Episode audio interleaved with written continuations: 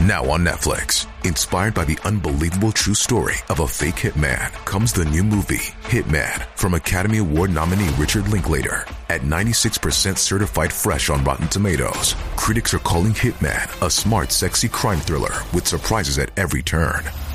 Starring Glenn Powell and Adria Arjona, Hitman. Now playing on Netflix and in select theaters. Rated R.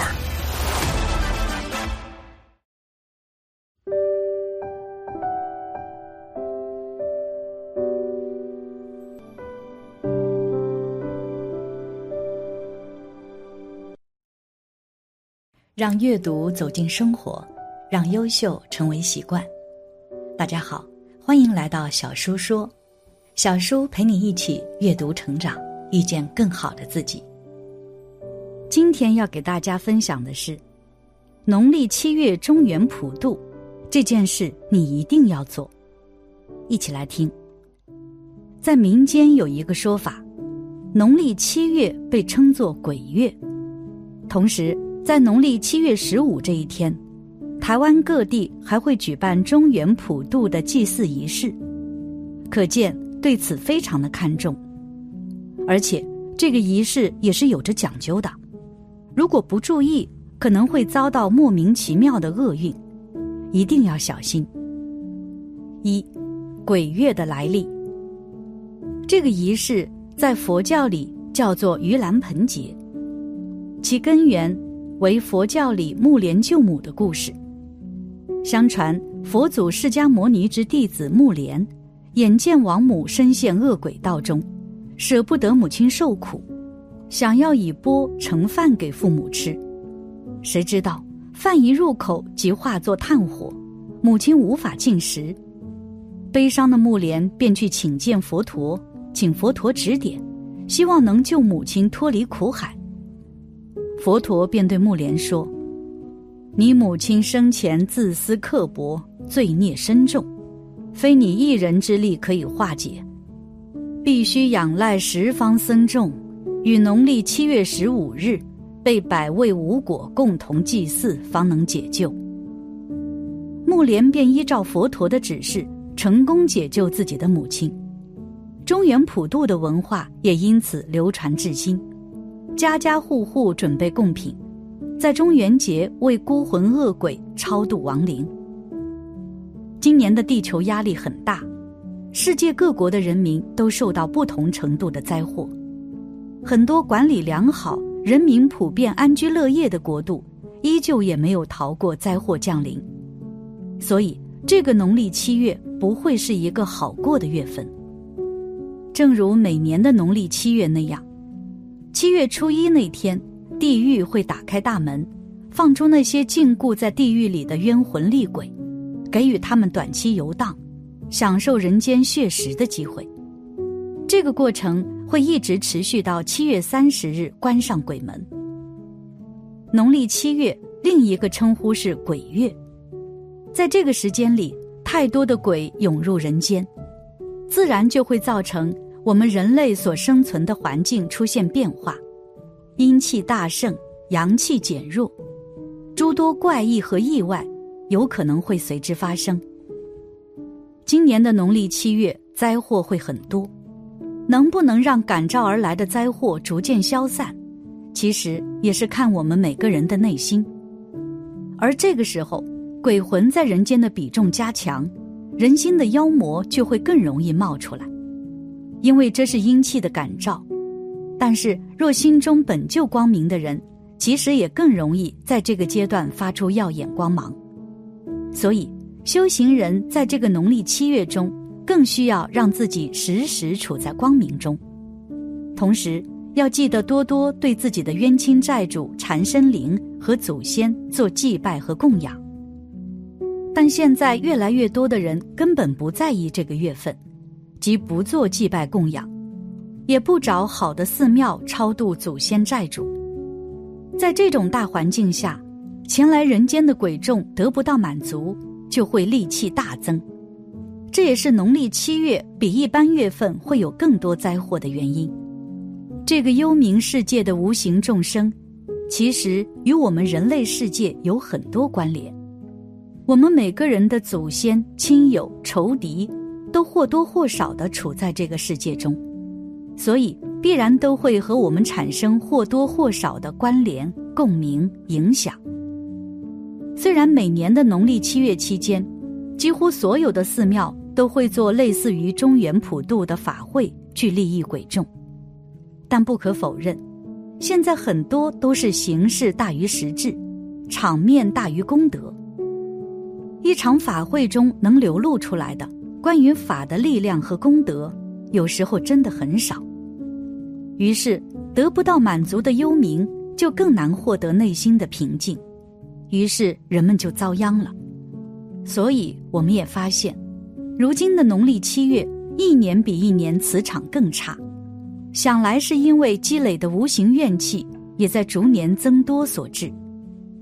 而且现在的亡者死后基本都得不到超度，死了就送火葬场，然后找个墓地埋了，最多每年扫个墓，而且扫墓也都不烧纸钱了。大多就送一束鲜花，更有甚者，有些墓地的鲜花还是被反复祭拜使用过的。这户人家刚拜完走了，然后墓地上的鲜花被人收走，再放到门口又去售卖一遍，从这户的墓碑前换到了那一户墓碑前。这种供养早就没有了供养的气息和心意，除了寄托活人的哀思。亡者真是一点利益都得不到，这让鬼众如何没有怨怒之气？他们在幽冥世界多有痛苦，而我们活着的杨氏亲人却毫不知晓。以前农历七月，家家户户都会烧纸钱、折锡箔，不管有多少功德利益或能量，至少因为众生对这件事是相信的，在大量众生彼此的念力作用下。这种祭拜多少都会产生利益给到鬼众，鬼众是可以实实在在得到安抚的。但现在，大多家庭都不信因果，没多少人在做这个事情，这就是问题所在。因此，在这个月份，我们一定要注意，不能只注重于形式，需要从内心上改变，尤其是关于中元节的讲究，要去遵守。这样自己才不会被邪气所影响。二，中元节烧纸有什么讲究？首先是中元节烧纸的注意事项。其一，买烧纸时，不要买那种承诺的印刷品，最好要买黄草纸。其二，在要烧的地面画个圈，西北角要留个缺口，方便下面的亲人进来拿钱。其三。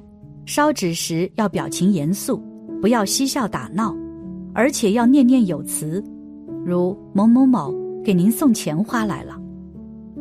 其四，一定要坚持看着把纸燃尽才可以走，这样既可以防止火灾，也是为了保证亲人能够拿到钱。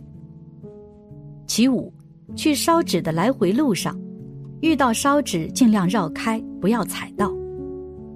烧纸钱的数量多少并不在乎，主要是纸钱上面打的钱多少的个数，有很大的讲究。单凭一个“钱”字，是金哥哥三个字组成，所以烧钱上面的钱数也应该用金银铜铁锡来计算：一为金，二为银，三为铜，四为铁，五为锡，六为金，七为银，八为铜，九为铁，十为锡。十一为金，一般求神还愿、解灾、过节、人事事烧老福纸，以用六个眼和十一个眼一排的纸钱为最佳；而祭神、开灵、做斋应该用七个眼的最好。送鬼送花盘，七月半烧，应该用八个眼一排的最妥。这就是所谓的神七鬼八。在烧纸的时候，如遇到不燃的情况。不可把前纸拨乱了。其次是烧纸五大讲究，必须遵守。讲究一：时间。首先要讲究的是烧纸的时间。在鬼节那一天，可不是想什么时候烧纸就可以出去烧的。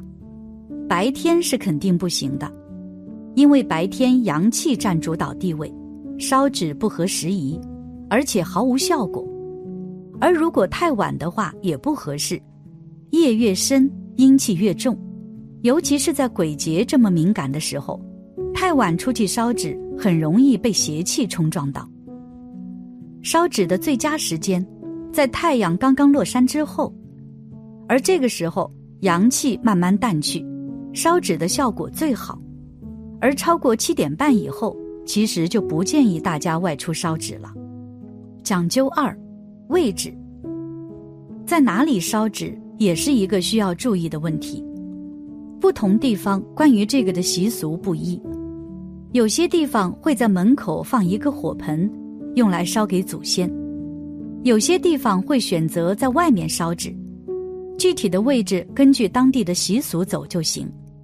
如果选择在外面烧纸的话，最好在路口也烧一点。讲究三画圈，选定烧纸地方之后，最好把地面清理干净再烧。记得用随身携带的小木棍画一个圈，把我们烧的纸钱给圈在里面。不过这个圈不能画成实心圆，完全圈住的话反而不好，要记得留个开口。而且开口的位置要在西南方向。讲究四，圈内外都要烧。除了圈内烧纸钱之外，在圈外我们最好也要烧几张纸。在传统风水中，这是安抚孤魂野鬼的最好方法。这样的话，他们不仅不会给你引来麻烦，反而会保佑你。讲究五，不随意乱翻。在纸钱燃烧的时候。我们一般会用小棍轻轻挑起，让纸钱充分的燃烧。不过翻动的幅度一定不能太大，不要让纸钱太散，最好烧成一个整体。最后是烧纸四大禁忌，不可不知。除了上面提到的这四项讲究之外，在烧纸的时候忌讳更加重要，尤其是下面这几个忌讳，千万别犯。其一。不能用脚踩纸灰，无论是自己烧的纸钱，还是别人烧完留下的纸灰，遇上了可以跨过去或者绕过去，但千万不要用脚去踩，很影响运势。其二，不能拍照。如今拍照已经成了我们一个习惯，无论是旅游还是吃饭，都喜欢先拍为敬。不过在鬼节这一天，最好减少拍照的次数。尤其在烧纸的时候，千万不能图新鲜去拍照留念。其三，不捡路边无主的钱。在外面烧纸的时候，如果在路上看到掉在地上的钱，千万不要伸手去捡。对阴气来说，这种行为无疑是跟他们抢钱，很容易招来灾祸。其四，不要闲聊寒暄。烧纸的时候，可以轻念自己祖先的称谓。但不要和身边的人随意寒暄，更不要过多的谈论自己和家人的信息，以免给自己和家人带来不必要的麻烦。总而言之，在这个世界上有着许多无法用科学去解释的东西，但是并不代表着不存在。而我们应该要做的，就是要有着敬畏之心。其实，从另外的角度去看，这也是一种修行。能够让我们的心静下来，去更好的面对其他事情。感谢你的观看，愿你福生无量。今天的分享就到这里了，希望你能给小叔点个赞，或者留言给出你的建议。别忘了把小叔分享给你的朋友，让我们一起成为更好的自己。还没有订阅小叔的朋友，一定要记得订阅哦。我们下期不见不散。